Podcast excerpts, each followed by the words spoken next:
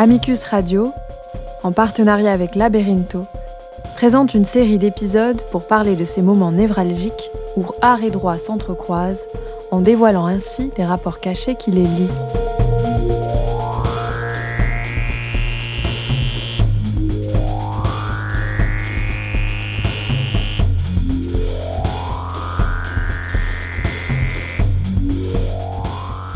Ce que le droit nous apprend de l'art, ce que l'art nous apprend du droit, et leur rapport de pouvoir voilés et implicites.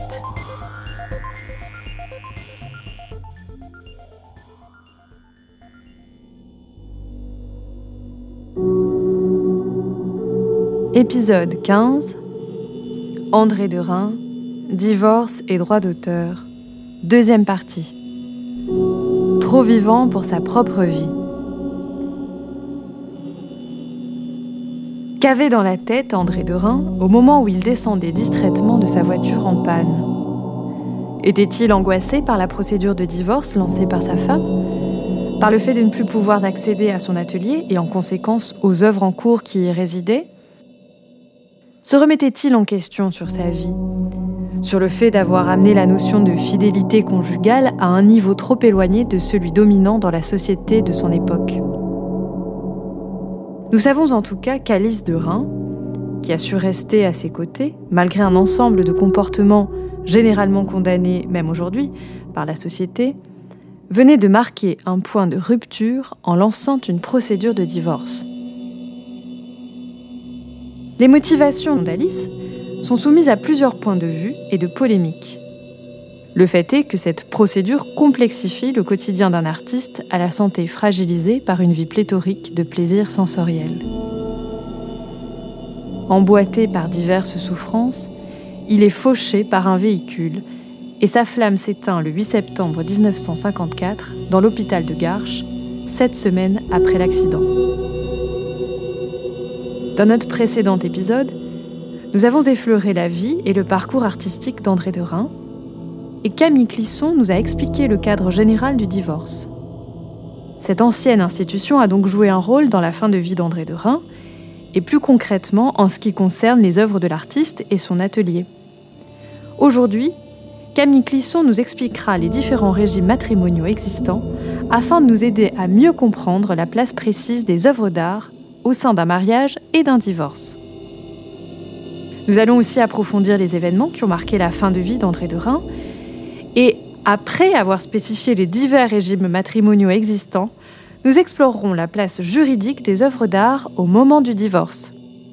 Nous pourrons entrevoir ainsi le rôle involontaire que le divorce a joué dans la vie de Derain et pourquoi l'artiste, sans le vouloir, a participé à la protection des droits d'auteur face à la dissolution d'une société conjugale.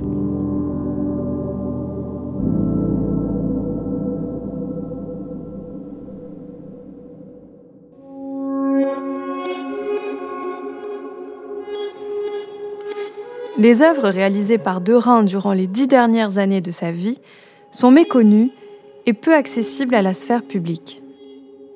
La maigre présence de son travail postérieur à la période fauve continue d'être un sujet de discussion. Est-ce en raison de la guerre et des procès sentis par lui comme un outrage? Est-ce un désenchantement de la création picturale, de la notion de l'art pour l'art? Désenchantement reflété par sa fuite dans les décors d'opéra Le fait est que déjà en 1935, il avait commencé à abandonner progressivement le milieu parisien. En simultané de ce démembrement de sa production artistique, se développe un démembrement de sa vie familiale, en tout cas du point de vue des standards dominants dans la société et de ceux du droit. Le 30 juin 1939 naît son fils André, dit Bobby, enfant issu de la relation avec son modèle Raymond Klaublich. Cet enfant sera incorporé à sa vie familiale par son épouse Alice. Comme nous l'avons vu dans l'épisode précédent, son manque de vision l'a empêché de comprendre que les totalitarismes ne sont pas enclins à la négociation, mais à la manipulation et au mensonge. Son départ en Allemagne, selon ses défenseurs sous pression et avec l'intérêt, entre autres, d'aider des collègues artistes dont il portait une liste de 300 noms, a eu un poids accablant dans sa vie personnelle et dans sa carrière. Son histoire devrait parler à certains et résonner à des événements actuels. Le personnage reste une énigme. La dernière décennie de sa vie se caractérise par un accès réduit à ses créations et des références biographiques exiguës. À l'exception de l'ouvrage André de Rhin, Le Titan foudroyé de Michel Charza, et paru en 2015, nous avons trouvé peu de textes qui développent la vie et l'œuvre de Derain après 1945. Disloqué, déstructuré, amorphe, sa vie et son œuvre en contestation se retrouvent rattrapées sèchement par ce principe de réalité rapporté par la nature et par le droit une santé fragilisée et un règlement social des différends par la voie juridictionnelle frappent la liberté de l'artiste. Pour comprendre le cadre social dans lequel s'introduit cette réalité juridique, écoutons ce que Camille Clisson nous explique sur les caractéristiques générales de la communauté conjugale cet élément juridique qui a fait partie des réalités que l'artiste a dû confronter. Euh, la communauté conjugale, bah, d'abord par rapport au mariage, il y a des en fait la conjugale, il y principes qui sont communs à tous les régimes matrimoniaux et il y a après différents types de régimes matrimoniaux euh, qui vont régir les relations euh, bah, patrimoniales des, époux. Sur les principes communs, ça, je, cite quand même parce que c'est l'article 212 du Code civil, c'est l'article en fait, il y a 212, 213, 214, et c'est eux qui, euh, qui déterminent les devoirs et les droits respectifs des époux. Donc, euh, l'article 212, c'est les époux se doivent mutuellement respect, fidélité, secours et assistance. Donc, on entend par pas, d'adultère. Euh, secours, c'est euh, euh bah, de, là, de que vient le devoir de secours dans le divorce, c'est de ne pas laisser l'autre en, difficulté et de pouvoir matériellement subvenir à ses besoins, l'aider en tout cas. et ensuite, il y a également bah, la direction morale et matérielle de la famille, donc ça c'est plus par rapport aux enfants, à l'éducation. Et euh, il y a également euh, un élément qui est essentiel, c'est la contribution des époux aux charges du mariage et qui doivent y contribuer à proportion de leurs facultés respectives. C'est-à-dire qu'on considère que même s'il y a une grosse disparité de revenus, euh, par exemple même pour la séparation de biens, eh bien chacun aura contribué à ce qu'il aura contribué. Parce qu'on a beaucoup d'époux qui au moment du divorce, quand ils ont, quand ils ont conclu un contrat de mariage de séparation de biens, le contrat de mariage de séparation de biens, euh, c'est que chaque époux conserve euh, ce qu'il avait avant, ce qu'il perçoit au cours du mariage par donation ou par succession, et même ce qu'il va acheter pendant le mariage avec ses salaires, puisque ces salaires sont personnels. Ce qui est différent, je vais vous l'expliquer après, du régime de la communauté légale. Et, euh, et là-dessus, on a plein d'époux qui sont notamment qui venaient me voir au cabinet en disant, ben voilà, euh, pendant le mariage, moi je gagnais 15 000 euros, euh, mon épouse elle gagnait que 2 ou 3 000 euros. C'est souvent dans ce sens-là. Hein. J'essaierai de faire un exemple contraire, j'en vois peu, mais, mais ça va changer aussi ça. Euh, mais donc, bah, j'ai plus contribué, donc je voudrais récupérer tant et tant d'argent parce que j'ai plus contribué au remboursement du prêt, etc. Et en fait, euh, en général, dans tous les contrats de mariage de séparation de biens, sauf exception, il y a bien marqué que chacun contribue à proportion de ses facultés respectives et qu'il n'y a pas de comptes qui seront faits entre les époux au moment du divorce. Ce qui est essentiel en termes de sécurité juridique pour éviter de se retrouver dans une situation où on va revenir en 82, 90, 95 avec des factures de euh, j'ai acheté ci, j'ai acheté ça, on s'en sort, c'est impossible à faire, on s'en sort pas. Et donc c'est ce principe-là qui est quand même essentiel et d'ailleurs qui est qui, est, euh, qui pour moi est essentiel par rapport aux, aux, règles du mariage, c'est-à-dire aux règles quand même de vouloir s'unir en communauté. Donc chacun contribue à proportion de ses facultés respectives. Donc ça, c'est les principes qui sont communs. Et ensuite, on va avoir donc les, les choix de régimes matrimoniaux. Donc les, les, régimes matrimoniaux, il y en a différents. Il y a le, donc celui dont je viens de vous parler, donc la séparation de biens qui est donc le régime le plus séparatiste, le plus loin de la communauté en fait.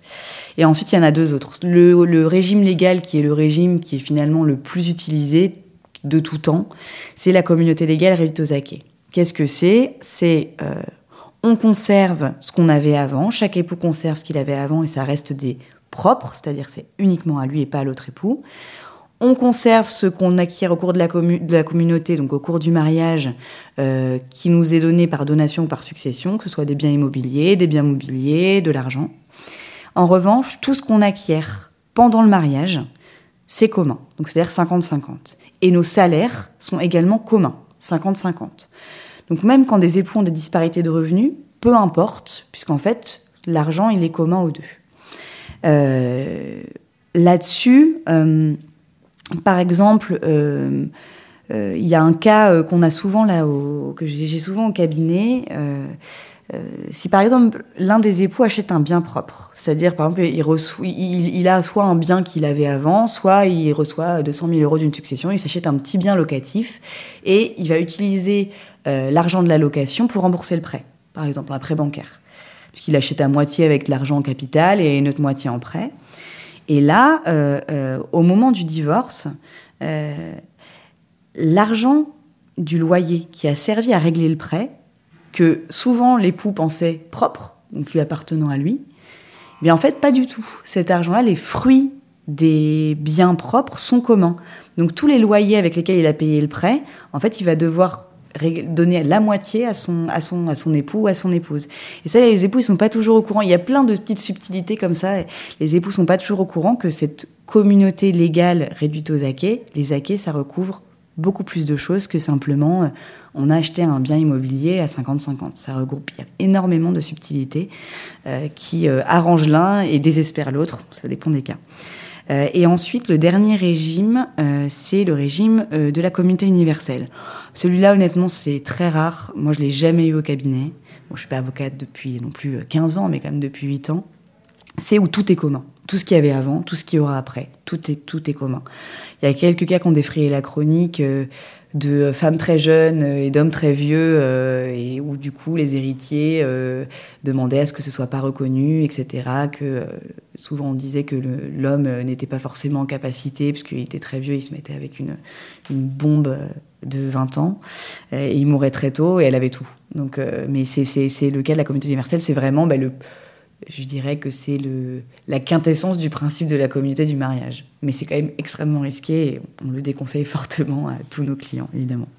Dans l'ouvrage que Michel Charza consacre à la vie de Derain, il nous dit que le mariage entre l'artiste et Alice était soumis au régime de la communauté.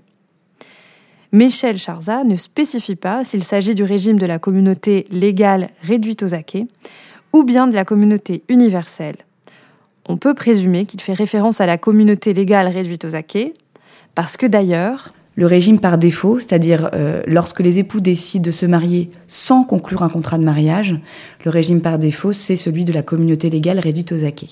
Quoi qu'il en soit, pour les conséquences qui nous intéressent dans notre cas, il n'y a pas de différence puisque les œuvres en dispute rentreraient dans la communauté dans les deux situations, étant donné qu'il s'agissait des œuvres récentes de l'artiste puisqu'elles étaient encore présentes dans son atelier et, pour beaucoup d'entre elles, même pas terminées.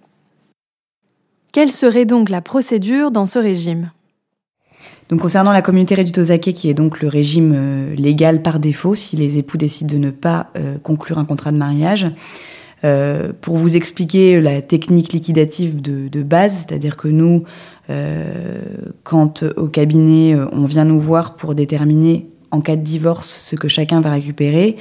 Euh, on, comme on donne nos conseils, en fait, c'est un système qui est assez simple, assez mathématique. C'est-à-dire que d'abord, on doit identifier qu'est-ce qui ressort du patrimoine propre à chacun des époux. Donc, qu'est-ce qu'ils ont reçu par donation, par succession ou qu'est-ce qu'ils avaient avant le mariage. Et le patrimoine commun, c'est-à-dire qu'est-ce qu'ils ont acquis ensemble et euh, les salaires également qui sont, qui sont communs. Ensuite, euh, on identifie également euh, le passif commun, donc c'est-à-dire en, principe hein, c'est euh, les, prêts bancaires. Et il y en a, y a d'autres subtilités, mais on va rester sur les prêts bancaires. Et on va opérer une soustraction, c'est-à-dire on va faire actif commun moins passif commun. On va avoir une somme, par exemple une maison à 500 000, un prêt à 200 000, il reste 300 000 euros. et il va être divisé par deux, c'est-à-dire que chaque époux aura 150 000 euros à lui.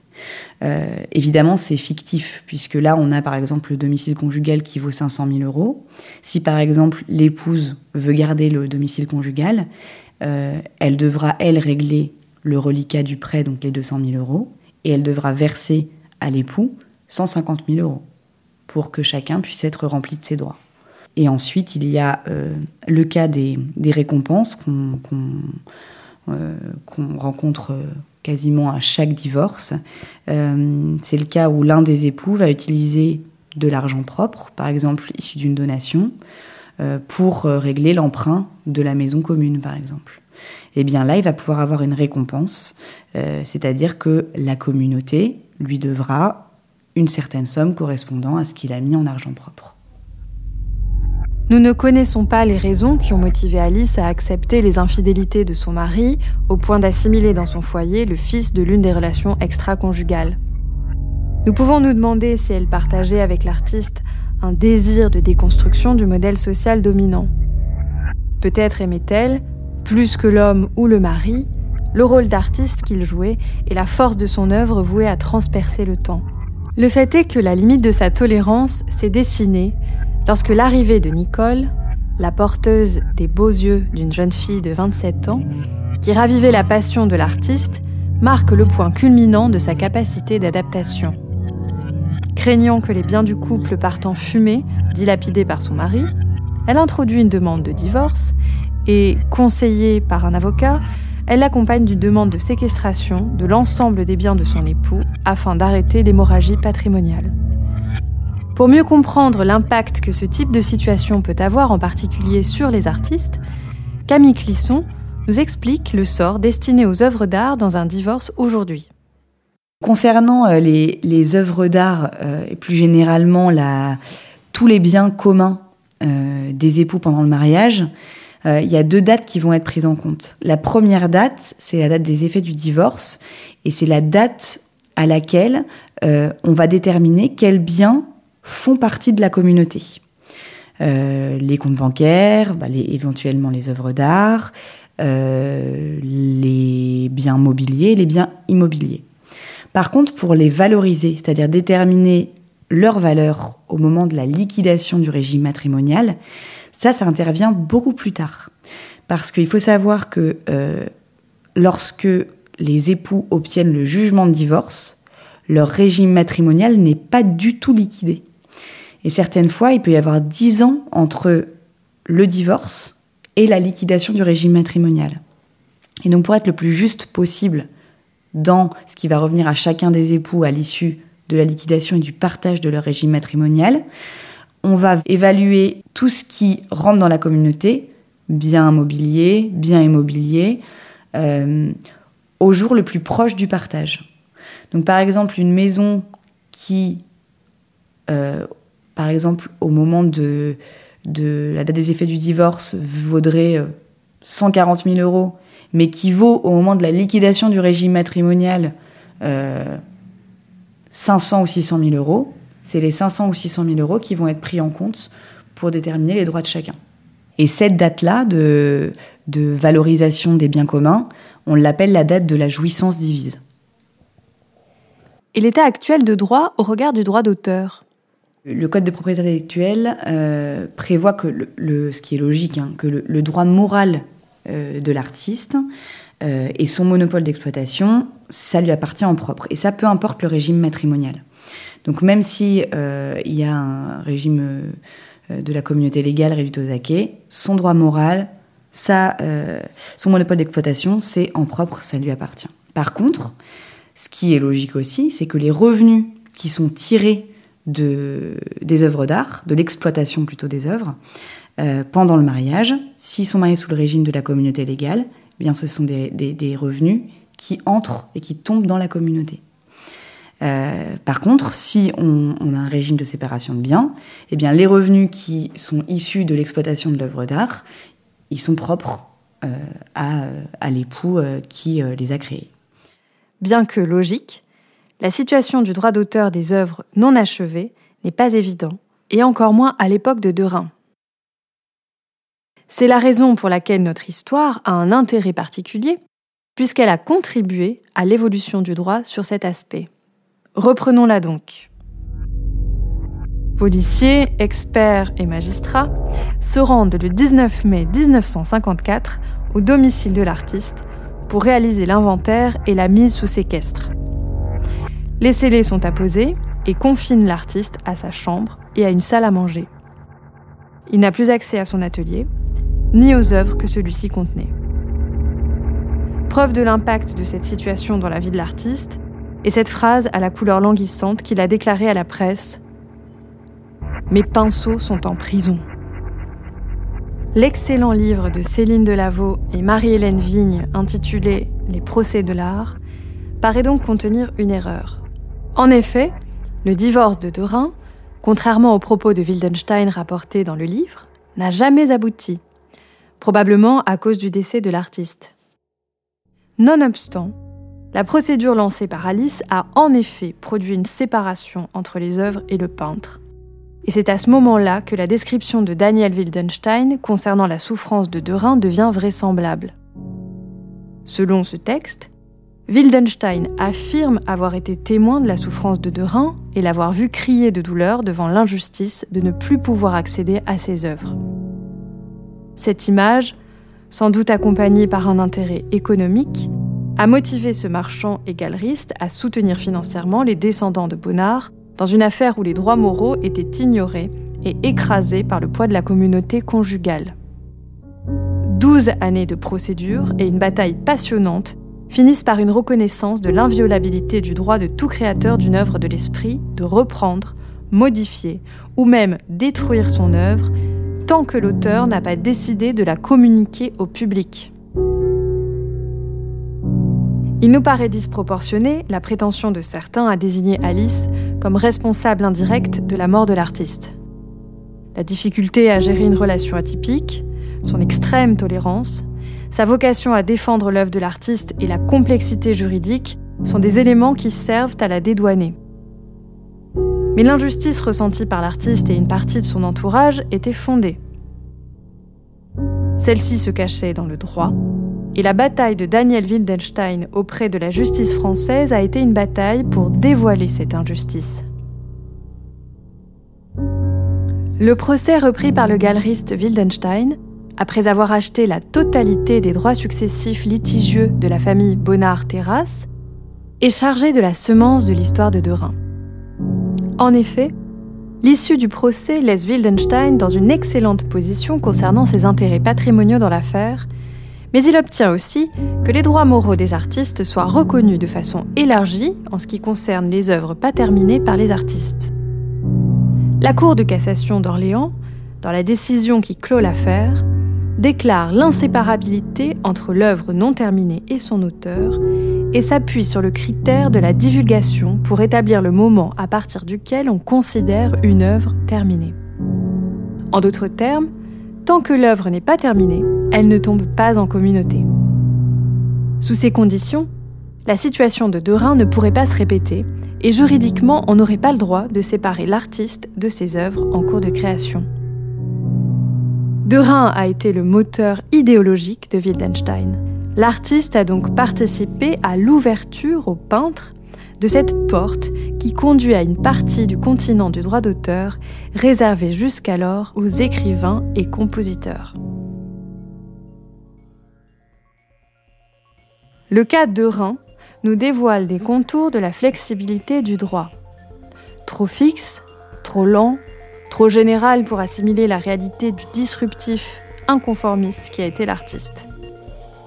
Mais le droit est aussi évolutif, capable d'apprendre des leçons et de s'adapter aux changements sociaux. Le droit apparaît donc comme une réponse à la société. Du côté de l'art, ce cas illustre bien le rapport à la liberté des artistes de l'époque dans la société française.